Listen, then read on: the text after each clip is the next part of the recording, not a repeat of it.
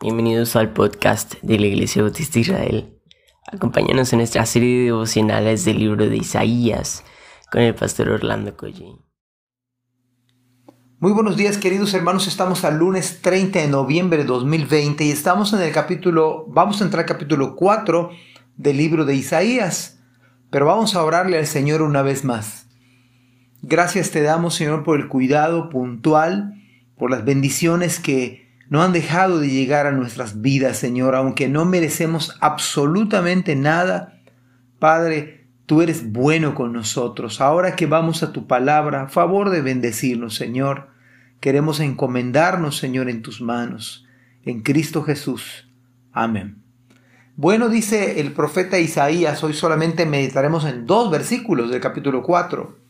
Dice, en aquel día quedarán tan pocos hombres que siete mujeres pelearán por uno solo y le dirán, deja que todas nos casemos contigo, nos ocuparemos de nuestra propia comida y ropa, solo déjanos tomar tu apellido para que no se burlen de nosotras diciendo que somos solteronas.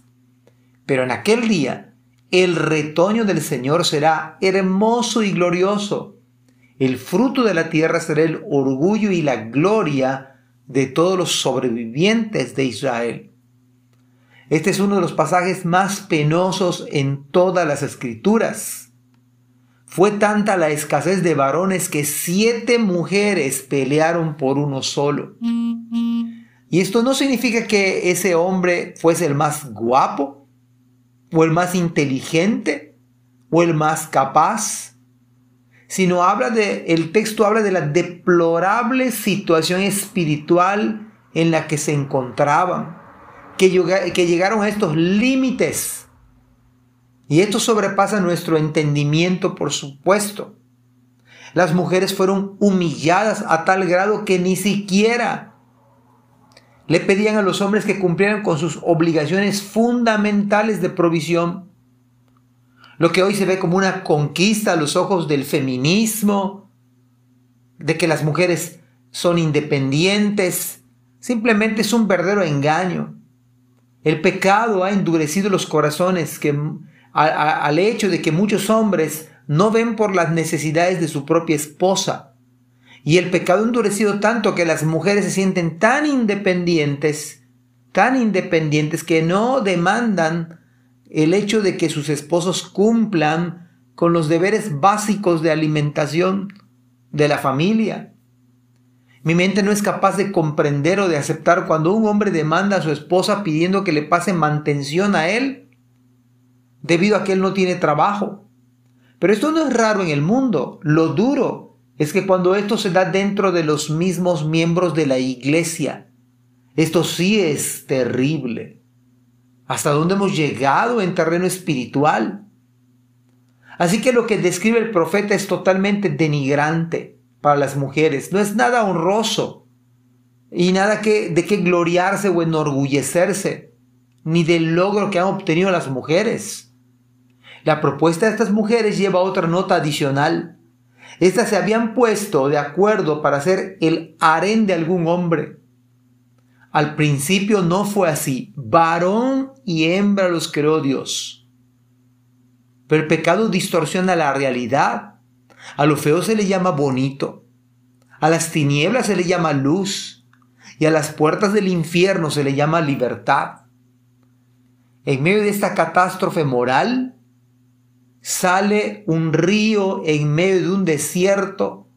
Se levanta la gracia de Dios que es más grande que nuestros pecados y en medio de esta terrible desgracia se sale y surge uno de los pasajes más hermosos en toda la Biblia, el retoño del Señor. Y dice la Biblia que será hermoso.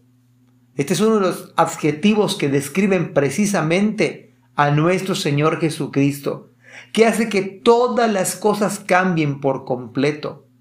En una sociedad desolada, atribulada, se levanta a Cristo como un faro que ve un barco en alta mar, se levanta en medio de todo este caos el retoño del Señor. Y dice la Biblia que es hermoso y glorioso.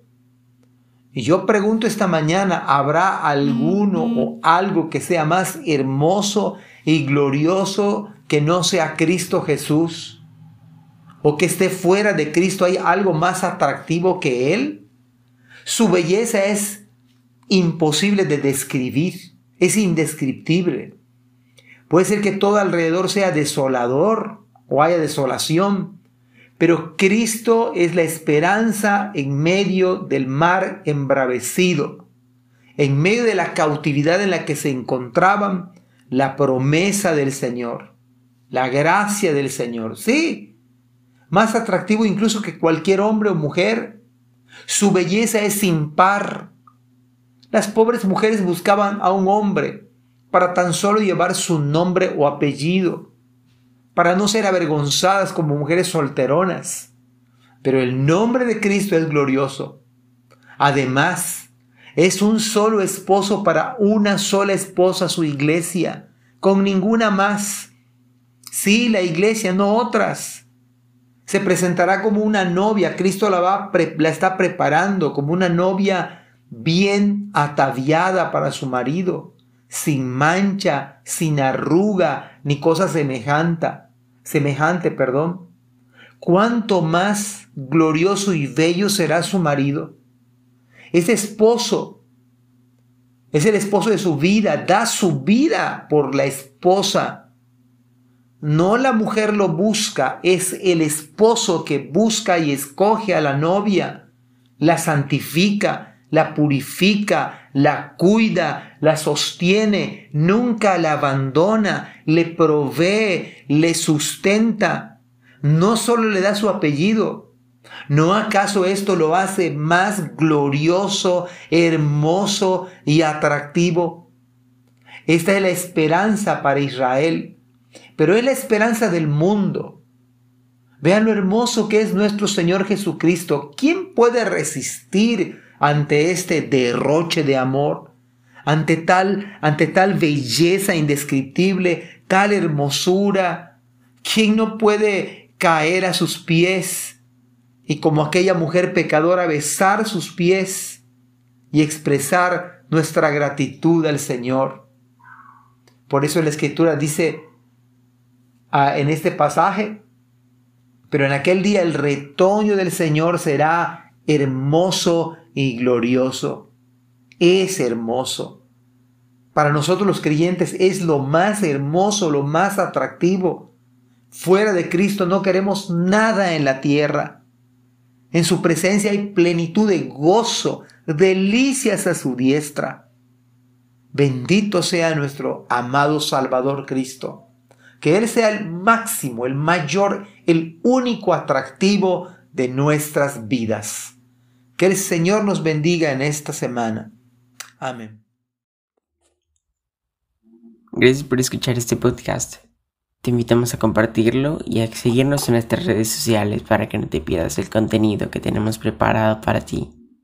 También nos puedes encontrar en nuestra página web www.ibismerida.org y contáctanos al correo ibismerida.gmail.com. Gracias por acompañarnos. Hasta la próxima.